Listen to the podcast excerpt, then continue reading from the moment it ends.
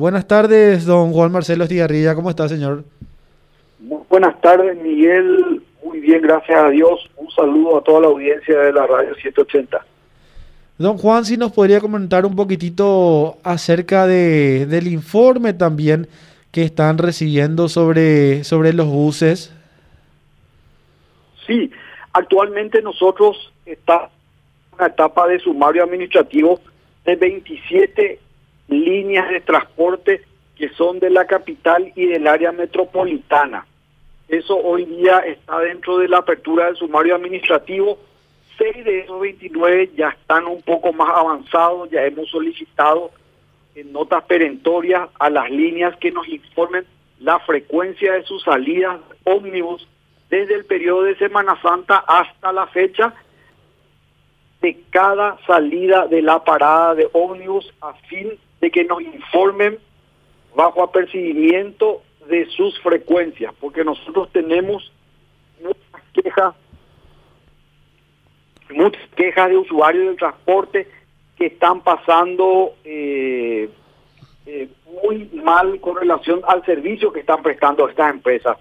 No hay ómnibus en la calle, no hay un buen servicio y esa es la que los usuarios del transporte manifestaron y nosotros estamos haciendo esas investigaciones a fin de sancionar si amerita a estas empresas. Ministro, ¿cuánto implicaría la multa o la sanción que tendrían esta, estas 29 empresas por, por las reguladas? Hoy día nosotros estamos trabajando dentro del marco legal de la ley 1334-98 y está estipulado entre 20 y 10 mil jornales.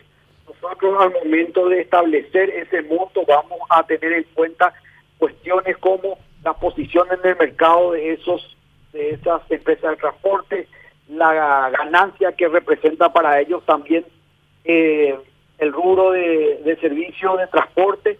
Y por sobre todas las cosas también implicaría acciones correctivas como medidas también en beneficio de consumidores y usuarios, donde nosotros vamos a ordenar que se mejoren las prácticas comerciales, que mejoren el servicio, porque todo esto tiene que ver con procedimientos de oficio que hoy hace la SEDECO para defender intereses económicos de usuarios, salud y seguridad también de los usuarios del transporte, porque en este contexto de pandemia también tenemos que ver que los ómnibus no vayan repletos de personas, entonces solamente las resoluciones de SEDECO va a buscar en esta época, sino ya ya vamos, ya queremos que esto sea permanente, terminada la pandemia, que los usuarios del transporte vayan con el pasaje que paguen, paguen un asiento también en los Ya no queremos desde la SEDECO que los pasajeros viajen en la estribera, que viajen todos amontonados como sardinas, o sea que esa imagen ya quede en el pasado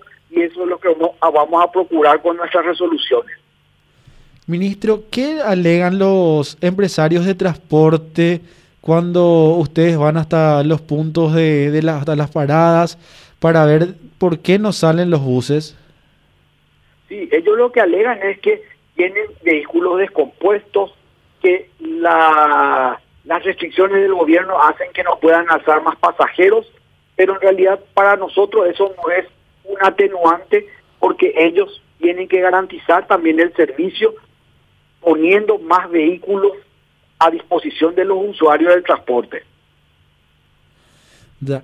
Usted también hacía referencia a que esto continúe con el, con el tiempo, no sea solamente hoy que, eh, que la Secretaría de Defensa del Consumidor está encima porque la gente necesita buses, sino que sea ya algo constante, que la, la gente tenga un servicio digno, porque se habla del servicio de transporte público, pero cada vez eh, estamos mucho más alejados de, esa realidad de tener buses decentes para la gente.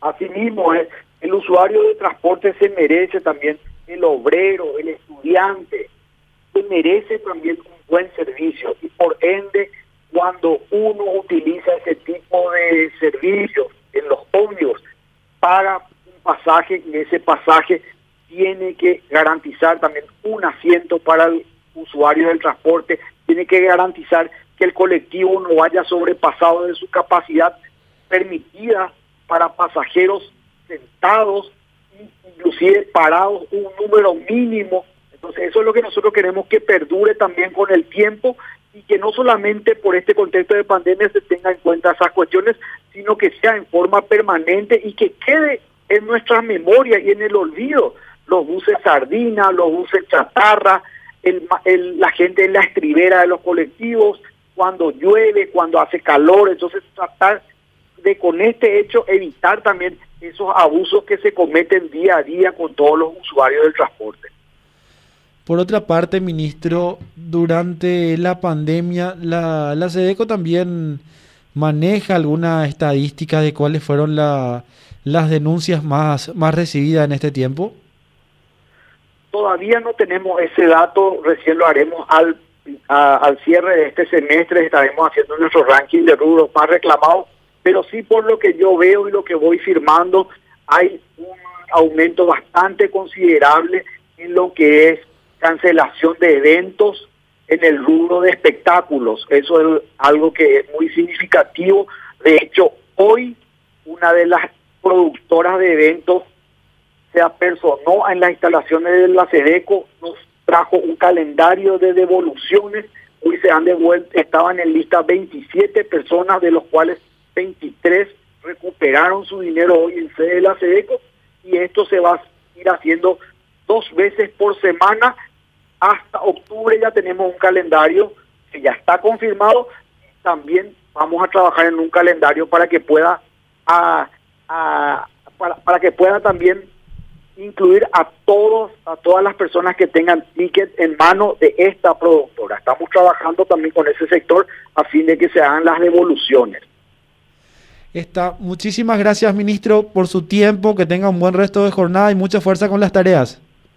Muchas gracias, gracias por el espacio, por la posibilidad también de que la audiencia de la 180 escuche un poco el trabajo que venimos haciendo y estoy disponible para cuando ustedes necesiten. También les deseo un excelente resto de jornada. Hasta luego, ministro. Muchísimas gracias. Así teníamos entonces al titular de la Secretaría de Defensa del Consumidor y el Usuario SEDECO, al señor Juan Marcelo Estigarrilla. Entonces,